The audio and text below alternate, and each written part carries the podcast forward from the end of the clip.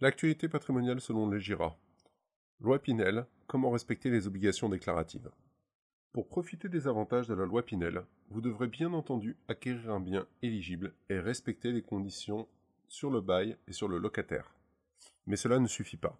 Vous devrez aussi scrupuleusement respecter les obligations fiscales déclaratives, sous peine de ne profiter d'aucun avantage.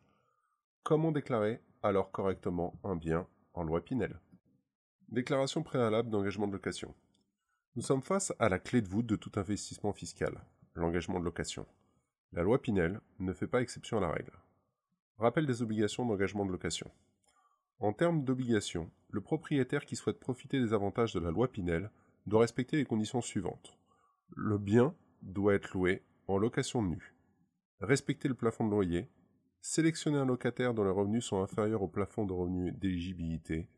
Et enfin, s'engager à louer le bien au minimum pour une durée de 6 ans. Comment se matérialise cet engagement? Le propriétaire doit procéder à une déclaration d'engagement de location dans la première année suivant la livraison du bien.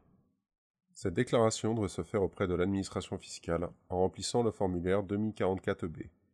Désormais, vous pouvez procéder à cette déclaration sous forme électronique au moment de votre déclaration fiscale annuelle sur le revenu. En cas de non-respect de cette déclaration formelle dès la première livraison, l'engagement de location sera considéré comme caduque et vous perdrez l'avantage fiscal pour toute la durée de l'investissement. Vous devrez donc, pour un bien livré au premier semestre de l'année, effectuer une déclaration papier anticipée pour ne pas vous retrouver hors délai. Nota bene, si vous avez opté initialement pour 6 ou 9 ans et que vous souhaitez prolonger la durée, il ne faudra pas oublier de faire une nouvelle déclaration auprès de l'administration fiscale pour valider cette prolongation. Comment déclarer les revenus de la loi Pinel annuellement? Comme pour tout bien immobilier générant des revenus, vous devez remplir la déclaration annuelle. Cette déclaration vous permet de profiter de la réduction d'impôt sur le revenu et aussi déclarer les revenus ou déficits générés par les biens. La déclaration de revenus fonciers. Qui dit revenu locatif dit déclaration 2044 sur les revenus. Cette déclaration s'effectue en même temps que la déclaration de tous les autres revenus du foyer.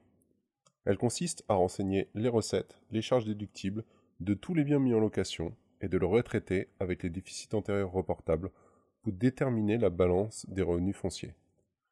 Si le résultat est positif, on parlera de revenus fonciers. S'il est négatif, vous serez alors en déficit. Cette balance sera remportée sur la déclaration principale de revenus. Dans le cas de la déclaration électronique, tout se fera de manière automatique. La déclaration complémentaire. C'est l'étape la plus simple et la plus importante à remplir pour la déclaration de vos revenus annuels. Si vous souhaitez profiter des 1 ou 2% de réduction d'impôt en fonction de la durée d'investissement, vous devrez remplir le montant correspondant à cette réduction sur la 2044C. Si vous ne faites pas, vous perdrez alors le bénéfice de la réduction Pinel pour l'année. Attention, il n'y a pas de report automatique. Les attestations à conserver impérativement. Dans le cas de la loi Pinel, toutes les obligations déclaratives se font sur l'honneur. En cas de questionnement de l'administration fiscale sur le bon déroulé de l'investissement, il vous sera nécessaire de conserver précieusement des documents comme par exemple la déclaration d'achèvement des travaux, ainsi que les baux de location et de mise en place pour les locataires successifs.